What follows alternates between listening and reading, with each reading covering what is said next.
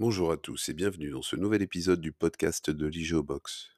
La Première Guerre mondiale continue de susciter un grand intérêt, qui se mesure, entre autres productions culturelles, au grand nombre de chansons populaires consacrées au conflit. C'est parti La guerre oppose la Triple Alliance, Empire allemand, Empire d'Autriche-Hongrie, Italie, à la Triple Entente, France, Royaume-Uni, Empire de Russie. Les États espèrent une guerre courte, mais après les grandes offensives de la guerre de mouvement de l'automne 1914, les hommes s'enterrent dans les tranchées pendant quatre longues années. Dès lors, il s'agit de garder sa position coûte que coûte. Enfant soldat du groupe, Ben Bop emprunte les mots de Sandra Ars pour nous plonger dans ce sinistre univers. Ce pauvre petit berger des Landes était un petit soldat de rien du tout. Un bleuet de la classe 15 qu'un obus avait criblé d'éclats avant qu'on lui eût désigné sa cagna, avant même qu'il eût eu le temps de mettre son sac à terre et de se retourner un peu pour voir ce que c'était que ces fameuses tranchées du front dont le pays parlait tant. Au front, les soldats sont confrontés à la violence extrême des combats, au cours desquels des armes toujours plus sophistiquées et destructrices sont utilisées. Obus, grenades, mitrailleuses, gaz, lance-flammes, chars. Le ton désespéré adopté par Miossec pour son morceau intitulé La guerre témoigne de l'âpreté des combats et de la violence omniprésente. Là je suis, je n'ai plus vraiment le choix, car sous les balles qui sifflent, il y en a peut-être une pour moi. Alors comme les autres, je fais ce qu'il ne faut pas, j'en blesse plein par erreur, j'en achève même parfois. Leurs yeux sont pleins de peur, leurs yeux sont pleins d'effroi, alors je ne regarde que leur cœur qui explose au bout de mon bras. Dans les tranchées, les soldats souffrent de conditions de vie effroyables. Confrontés aux intempéries, ils endurent les rudes températures hivernales. En cas de précipitation importante, la tranchée devient bourbier. L'absence d'hygiène est due à l'impossibilité de se laver, mais aussi à la prolifération des poux et des rats. Les difficultés de ravitaillement en première ligne tiraillent les organismes de soldats soumis à la faim et à la soif. Moussuté et Leigh Jovens racontent l'histoire de Paul, Émile et Henri, trois jeunes hommes contraints de quitter leur champ pour le front. Ils y trouveront la mort avant d'avoir 30 ans. Je ne suis pas doué pour chanter l'enfer. C'est fait de boue, de vermine et de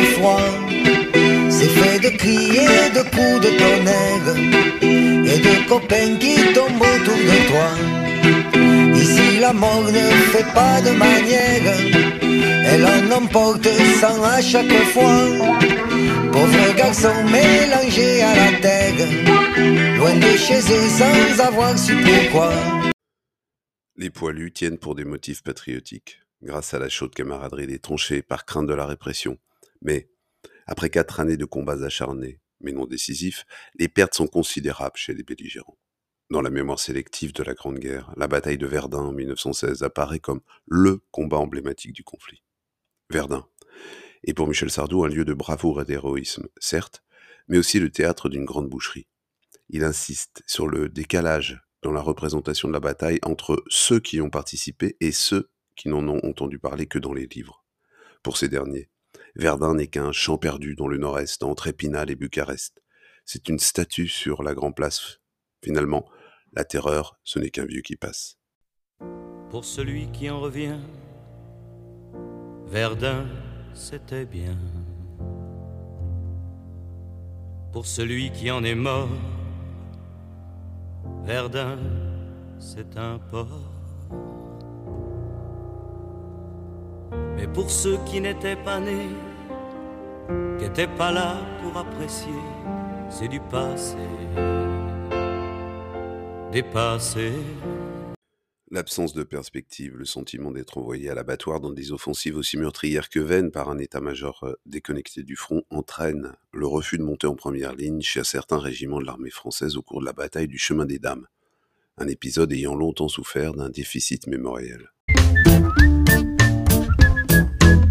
Ce qu'il reste de ces anti-héros, fusillés à l'heure où chantent les oiseaux.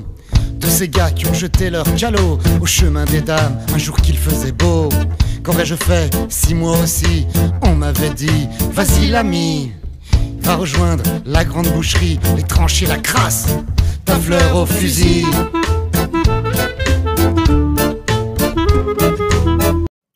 Conflit peut être qualifié de guerre totale dans la mesure où il mobilise toutes les ressources humaines, technologiques et économiques des États belligérants. À l'arrière, la guerre aggrave les conditions de vie des civils qui supportent le rationnement, les pénuries et parfois les bombardements. Dans les territoires occupés par les Allemands, Belgique, nord de la France notamment, les populations se voient imposer le travail forcé et des confiscations. Combien d'existences sacrifiées par la guerre? Gérald Berliner interprète Louise, une femme de chambre tombée amoureuse et enceinte d'un ouvrier parti au front. À l'annonce de la mort de ce dernier, elle décide, la mort dans l'âme, d'avorter. La guerre qui sépare Louise, c'est le bon Dieu qui la voyait. Un soir d'hiver, sous la charpente, dans son lit elle a tué l'amour tout au fond de son ventre par une aiguille à tricoter. Le conflit implique à la fois le front et l'arrière, les soldats comme les civils. La correspondance joue un rôle crucial et, en dépit de la censure, elle reste ce fil ténu qui relie le poilu à ses bien-aimés et sa vie d'avant. Les lettres de Maxime Le Forestier nous en donnent un bel exemple. Août 1914, ma femme, mon amour. En automne au plus tard, je serai de retour pour fêter la victoire. Nous sommes les plus forts, couper le blé sans moi. La vache fait le veau. Attends que je sois là pour le vendre à la fois. Les populations sont entièrement mobilisées pour remporter la victoire. Une véritable économie de guerre se met en place. Les usines s'orientent vers la production d'armements. Comme la guerre coûte cher, les États s'endettent, augmentent les impôts et recourent aux emprunts auprès de leur population ou des États-Unis. Afin de soutenir le moral des populations et convaincre que la victoire est proche, les États contrôlent strictement l'information, n'hésitant pas à censurer ou à user et abuser d'une propagande grossière que d'aucuns considèrent comme un véritable bourrage de crâne. Les familles redoutent de recevoir le courrier annonçant le décès de l'être aimé. La funeste nouvelle est parfois aussi portée par les camarades de régiment du défunt, comme dans ce morceau de François G. Lazaro intitulé En cet hiver de 1915, il vous aimait très fort. C'est arrivé au milieu des plaines. Ils ont tiré sans discontinuer. Lui, il a pris un éclat dès les premières salves. Il est retombé dans la tranchée. Oui, madame, je sais qu'on a dû Le courrier de l'état-major a dû vous parvenir. Moi, madame, j'étais comme son frère à martyr. Dans l'Empire ottoman, les Arméniens, une minorité chrétienne installée dans l'est de la Turquie, sont accusés de pactiser avec l'ennemi russe. Considérés comme des traîtres par le courant nationaliste jeune turc, les Arméniens font l'objet d'une extermination systématique. À partir d'avril 1915, les hommes sont fusillés tandis que femmes et enfants sont déportés vers des camps situés en Mésopotamie. La plupart meurent en chemin au cours de véritables marches de la mort. Au total, environ un million d'Arméniens meurent au cours de ce génocide. Erwan leur rend hommage avec l'émouvant et poétique Papier d'Arménie. Papier d'Arménie, le passeport d'Aznavour brûle mon ennui dans des roulis étranges.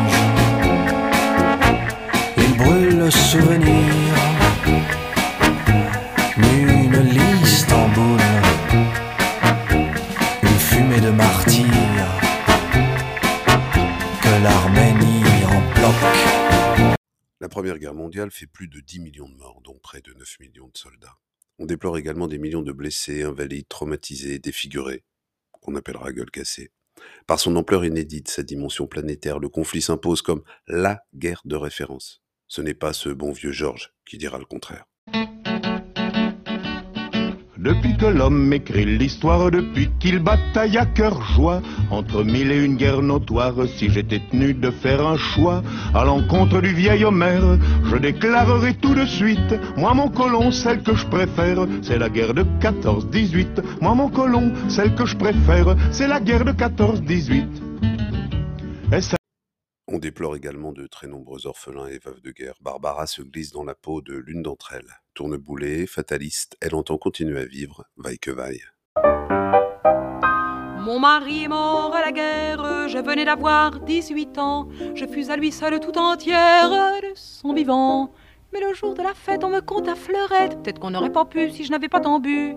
Comme j'étais couché sur le ciment, on a pu facilement devenir mon amant. Si ça devait arriver, c'est que ça devait arriver. Tout dans la vie arrive à son heure. Il faut bien qu'on vive, il faut bien qu'on boive, il faut bien qu'on aime, il faut bien qu'on meure. Mon amant est mort. Dès la fin du conflit, les femmes sont invitées à quitter leurs emplois pour regagner leur foyer. En dépit de leur implication dans l'effort de guerre et de leur sacrifice, elles n'obtiennent pas le droit de vote. Les voilà de nouveau cantonnées à leur rôle de mère. Les Femousti leur rendent hommage avec le titre La femme du soldat inconnu, clin d'œil également au mouvement du MLF. Il fallait qu'il s'en aille, il n'est pas revenu. Il a eu sa médaille, mon soldat inconnu. Des honneurs à la noire, et quand la mort m'a prise, je n'ai eu que l'honneur de la femme soumise. Ad vitam aeternam, j'aurai pas ma statue. Je n'étais que la femme du soldat inconnu. Le continent européen sort dévasté avec des milliers d'hectares impropres aux cultures, des villes en ruine, des villages détruits.